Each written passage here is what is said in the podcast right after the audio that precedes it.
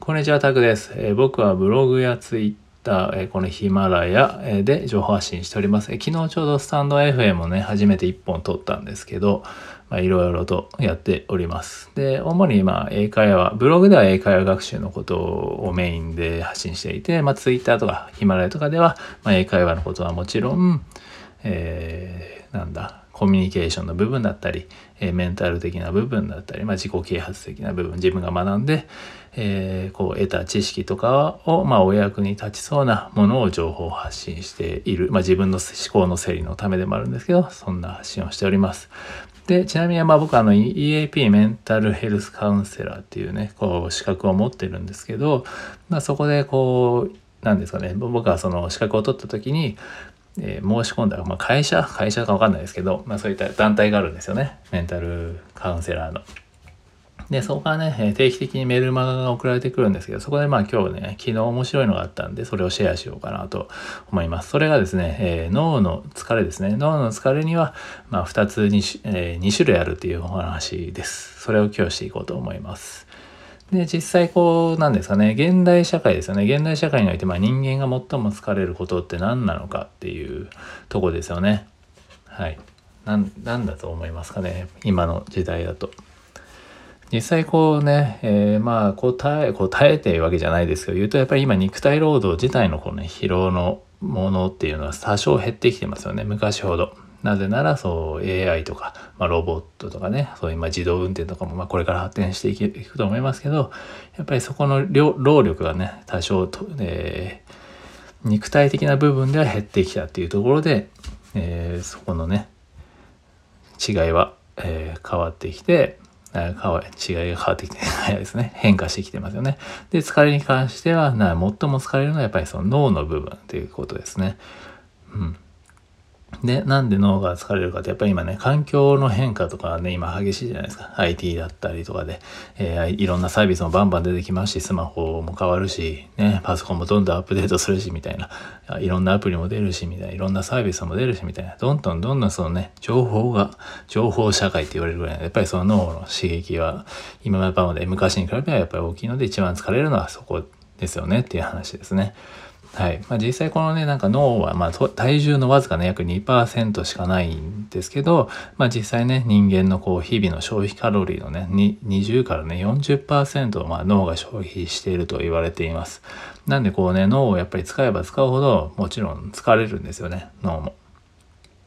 それだけ消費してますからね。で、実際その脳の疲れに2種類あるっていう話で、まあ、大きく分けると2つに分けられますってことですね。で、1つ目がそのし仕事とかタスクをね、こなす情報処理系の疲れっていうことですね。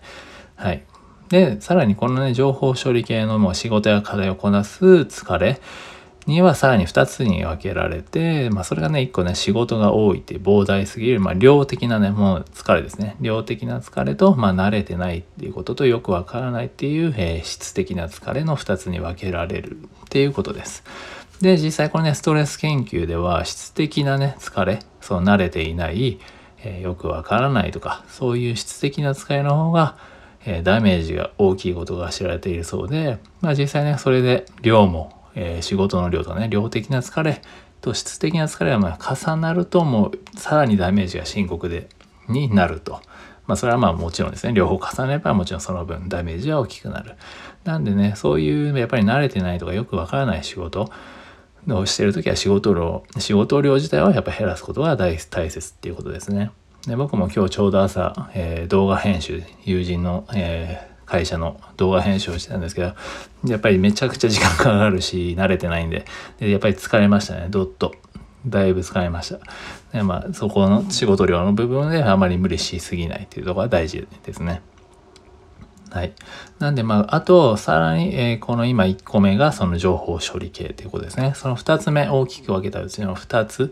2つ目が、えー人間関係とかね、えーそういったものへの、えー感情処理ですね。感情処理する時の疲れ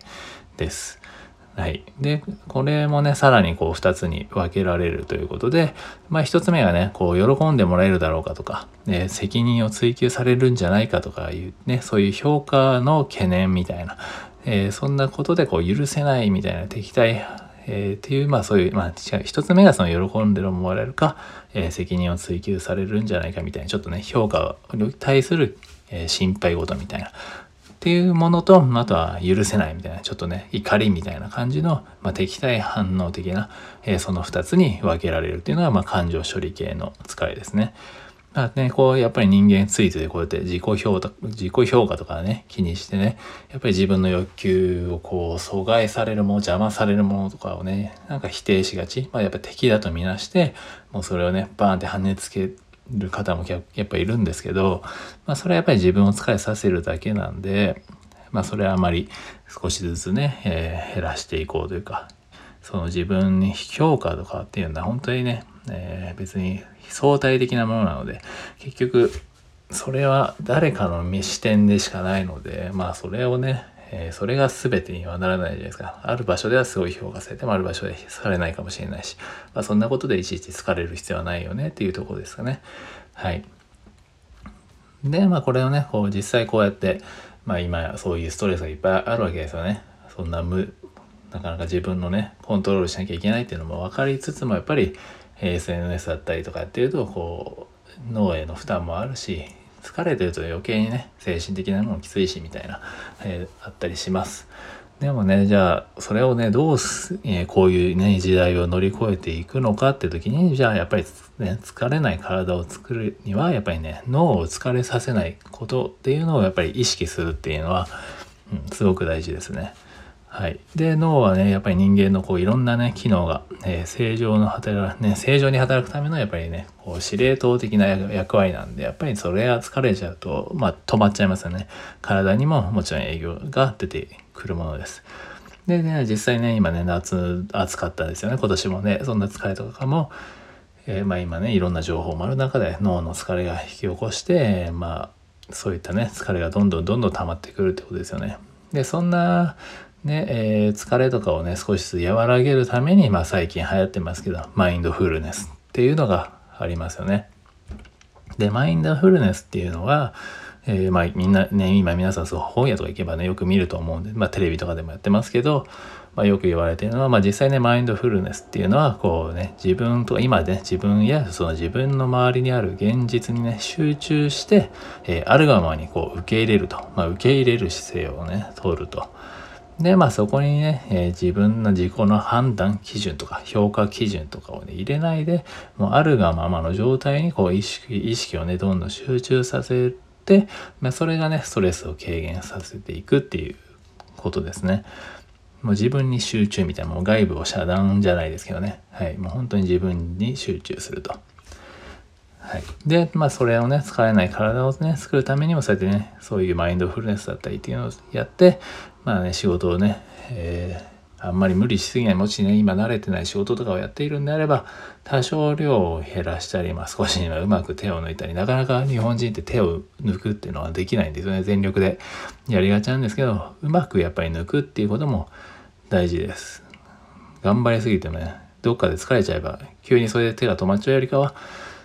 ところどころうまくね、休みながらやった方が効率はいいのかなっていうふうに僕は思っております。で、まあ心もね、こうやってマインドフルネスとかで使いつつね、休ませて、少しずつ少しずつ自分も疲れにくい体を作っていくっていうのもやっぱり、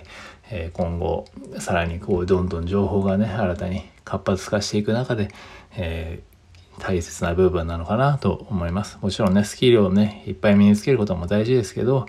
でもそれ以上に今はねやっぱりそうやって心の部分も大切にケアしてしていくことが本当にこれからより大事なんだろうなっていうのを、まあ、僕今ねフリーランスになってみて、まあ、何でもいろいろやりがちなんですけどあこれも学ばなきゃとかあれも学ばなきゃみたいな新しいことをバンバンバンバン入れようとしたんですけど